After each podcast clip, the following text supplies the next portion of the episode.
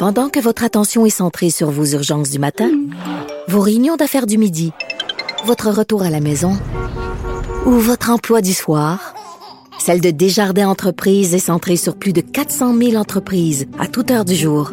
Grâce à notre connaissance des secteurs d'activité et à notre accompagnement spécialisé, nous aidons les entrepreneurs à relever chaque défi pour qu'ils puissent rester centrés sur ce qui compte, le développement de leur entreprise.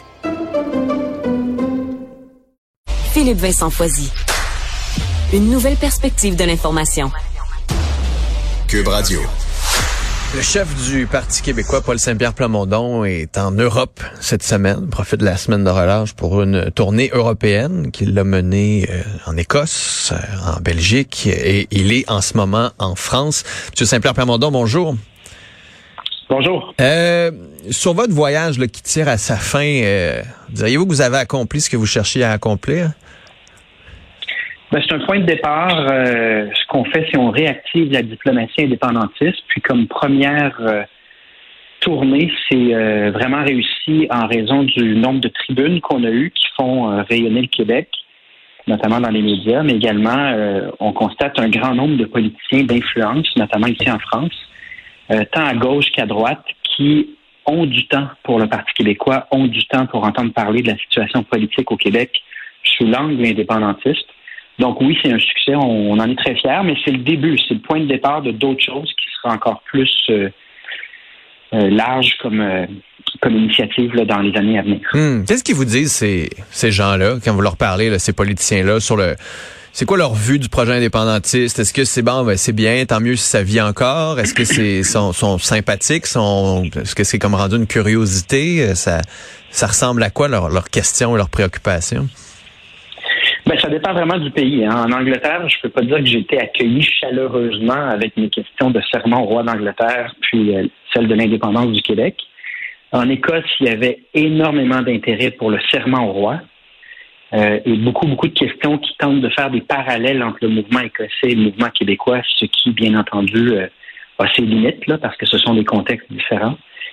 Et en France, il y a simplement une amitié, mais qui est évidente. Là entre le Québec et la France euh, et il y a une sympathie pour la question de l'avenir du français. Donc, euh, les questions portent souvent sur l'état du français et de la culture québécoise dans cet environnement fortement mondialisé euh, et comment les liens France-Québec, comment l'indépendance du Québec pourrait assurer une pérennité à une langue française qui perd faire plusieurs points là, euh, dans euh, les euh, mesures de Statistique Canada. Ben, Avez-vous rencontré en France des députés qui sont d'accord avec votre, votre position politique, puis avec la souveraineté, puis qui, qui souhaiteraient ça?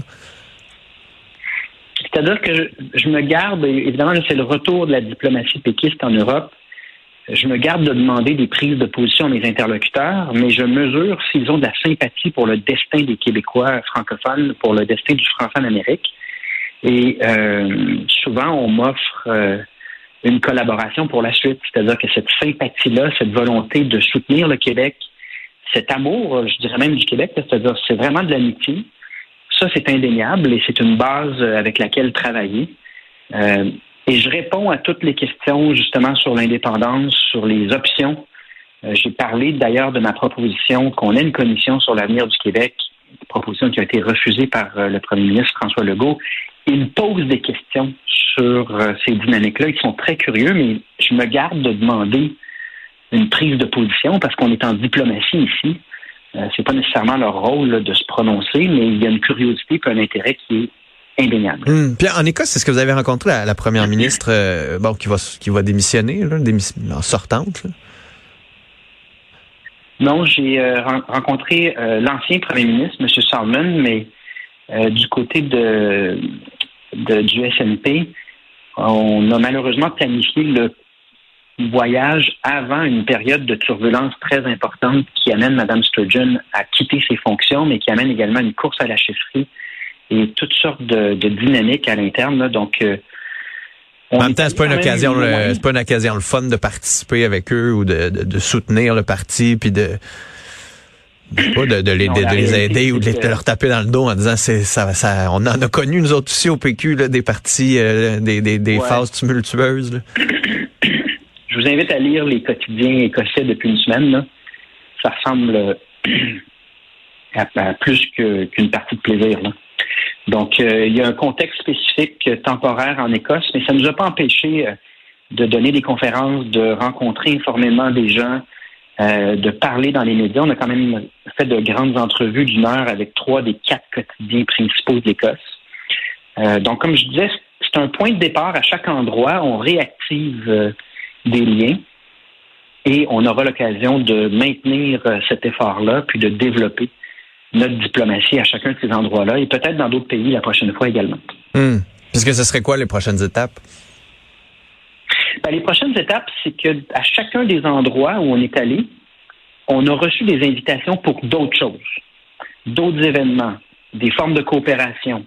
donc, on prend tout en note et c'est tout simplement de faire un suivi sur des amitiés qu'on est en train de bâtir, des collaborations qui peuvent être utiles parce que dans le cas de l'Écosse, on se pose des questions similaires sur euh, les aspects juridiques autour de l'indépendance, les aspects de l'organisation de la société au soutien de l'indépendance. Dans le cas de la France, euh, on se pose les mêmes questions sur euh, la promotion de la culture vis-à-vis -vis ce qu'on peut qualifier d'impérialisme culturel anglo-américain, les Français se posent des questions similaires aux Québécois.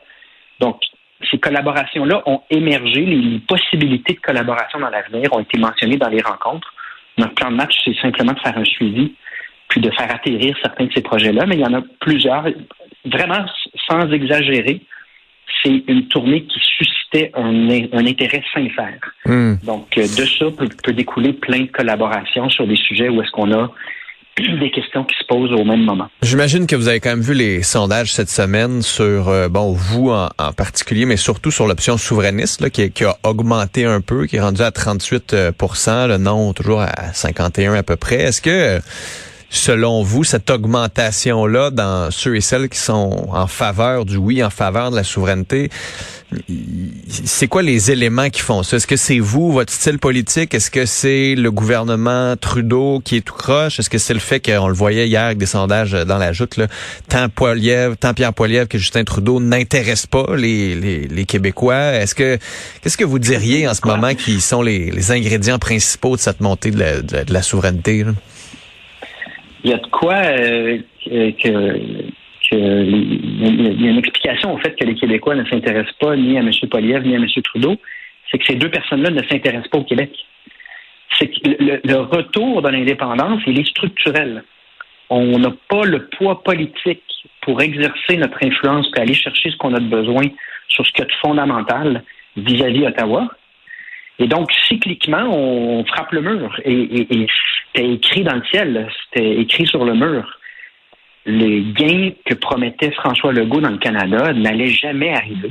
Hmm. Et ça n'a pas passé proche d'arriver, mais là, je pense que tout le monde en prend acte. C'est-à-dire qu'on réalise que c'est ça, que ça ne changera pas et que non seulement ces gains-là sur des choses fondamentales que même le premier ministre a qualifiées d'essentielles pour la survie de la nation québécoise, ces gains-là n'arriveront pas, mais en plus, ils sont servis avec une bonne dose de mépris euh, qui réveille euh, plusieurs Québécois euh, quant à leur avenir, qui réveille une réflexion très légitime, à savoir, mais là, qu'est-ce qu'on fait? Est-ce qu'on accepte qu'il nous manque 5 milliards en santé, qu'on contrôle absolument rien au niveau linguistique, culturel, à chaque fois qu'on demande un peu de, respecter la spécificité québécoise, on ne l'obtient pas? Roxane, le rapport d'impôt unique, est-ce qu'on accepte tout ça passivement? Est-ce qu'on accepte d'une certaine manière le déclin linguistique et culturel que nous réserve le Canada ou est-ce qu'on regarde les choses en face hmm. et, on reprend un cycle euh, du camp du oui, puis moi je suis celui, je suis celui qui euh, fait la promotion votre budget votre budget de l'an 1 il arrive-tu bientôt? Il arrive quand ce budget là je fais je fais j'ai promis une annonce là-dessus euh, lors du congrès, donc je ne veux pas me moto. vous vous pas ce matin. les annonces. Ah, Exactement, c'est ça. J'ai promis une annonce lors du congrès qui portera là sur euh, les chantiers qu'on entreprend euh, pour euh, les prochaines années. Paul Saint-Pierre Plamondon, merci d'avoir été là, puis bonne fin de voyage. Au plaisir, merci. Salut.